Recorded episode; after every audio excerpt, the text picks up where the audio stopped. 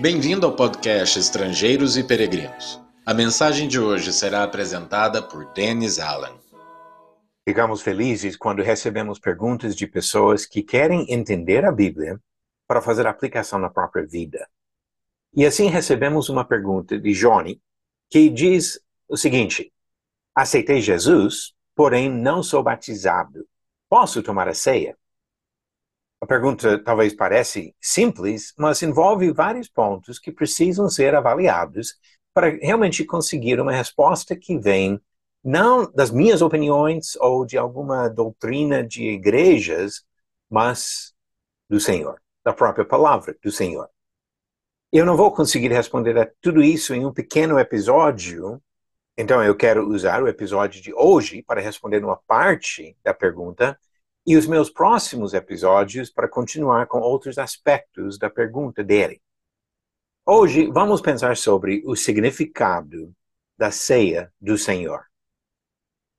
E quando falamos da ceia do Senhor, lembramos que foi o próprio Jesus que instituiu a ceia. Na noite que ele foi traído, que ele, junto com os apóstolos, ensinou a importância de dois elementos que representam o corpo e o sangue dele. Encontramos registros disso nos evangelhos que falam sobre aquelas horas que Jesus passou com os apóstolos, como também ensinamento do apóstolo Paulo, reforçando o entendimento dos evangelhos, esclarecendo algumas dúvidas e deixando bem claro como devemos participar da ceia. E quando olhamos para esses ensinamentos, lembramos primeiro que Jesus estava com seus discípulos. Ele não fez a ceia com uma multidão de pessoas que ainda não acreditavam nele, mas ele fez uma coisa mais reservada, com pessoas que já tinham compromisso com ele. Observamos também na linguagem de Paulo, em 1 Coríntios capítulo 10, que a ceia envolve uma certa comunhão, uma associação até com o próprio Senhor. Em 1 Coríntios capítulo 10, Paulo, combatendo o problema de idolatria entre os cristãos, diz o seguinte: Porventura, o cálice da bênção que abençoamos não é a comunhão do sangue de Cristo? O pão que partimos não é a comunhão do corpo de Cristo? E depois ele fala também sobre o problema de ter comunhão com demônios participando da idolatria. Ele disse no versículo 20: Antes digo que as coisas que eles sacrificam é a demônios que as sacrificam, e não a Deus. Eu não quero que vos torneis associados aos demônios. Não podeis beber o cálice do Senhor e o cálice dos demônios. Não podeis ser participante da mesa do Senhor e da mesa dos demônios. A linguagem que ele usa mostra que a participação da ceia sugere comunhão, participação, associação com alguém.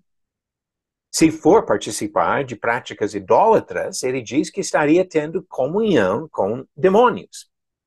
Mas quando participa da mesa do Senhor, isso implica em um ato de comunhão com o Senhor.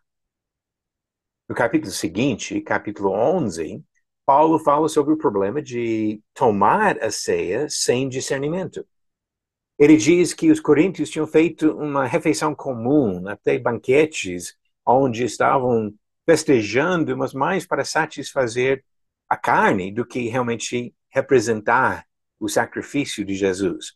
Ele repreende essas atitudes erradas. Não é uma festinha, mas de fato algo para lembrar do sacrifício, do preço alto que Jesus pagou para perdoar os nossos pecados. E nesse contexto do capítulo 11, ele repete o que Jesus fez naquela noite, que ele deu graças tomando pão e deu esse pão para todos os discípulos. Depois, o cálice, deu graças e também distribuiu aos discípulos. E diz que nós devemos respeitar e discernir o significado quando participamos da ceia.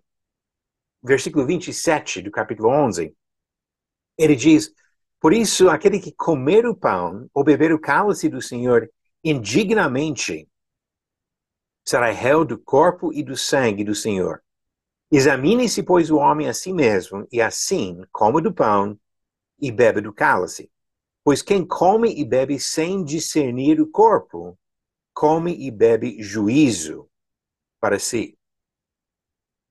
Não é uma brincadeira. A ceia do Senhor representa o sacrifício mais importante já feito. E quando nós participamos da ceia do Senhor, devemos realmente buscar entendimento do propósito, discernindo a importância desse sacrifício e agindo em comunhão com nosso Senhor, participando com Jesus, junto com os irmãos que se reúnem para fazer isso servindo ao Senhor, como as Escrituras ensinam. Por isso, os cristãos no primeiro século levaram a sério a ceia do Senhor. Se reuniam no primeiro dia da semana, conforme diz Atos capítulo 20, versículo 7, para participar desse memorial do sacrifício que Jesus fez pelos pecados de todos nós. Imitaram o que Jesus fez, o que Paulo reforçou no seu ensinamento para fazer uma coisa simples, mas importante, lembrando que foi pelo sacrifício de Jesus, o sangue derramado na cruz, que nós recebemos a possibilidade da nossa salvação. E quem não discerne a importância desse sacrifício para sua própria salvação, não tem comunhão com o Senhor e não participa da ceia do Senhor.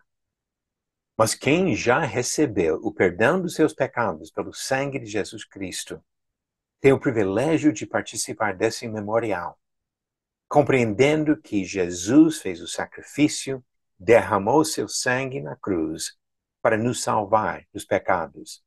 Ele oferece esta salvação para todos, mas nem todos recebem.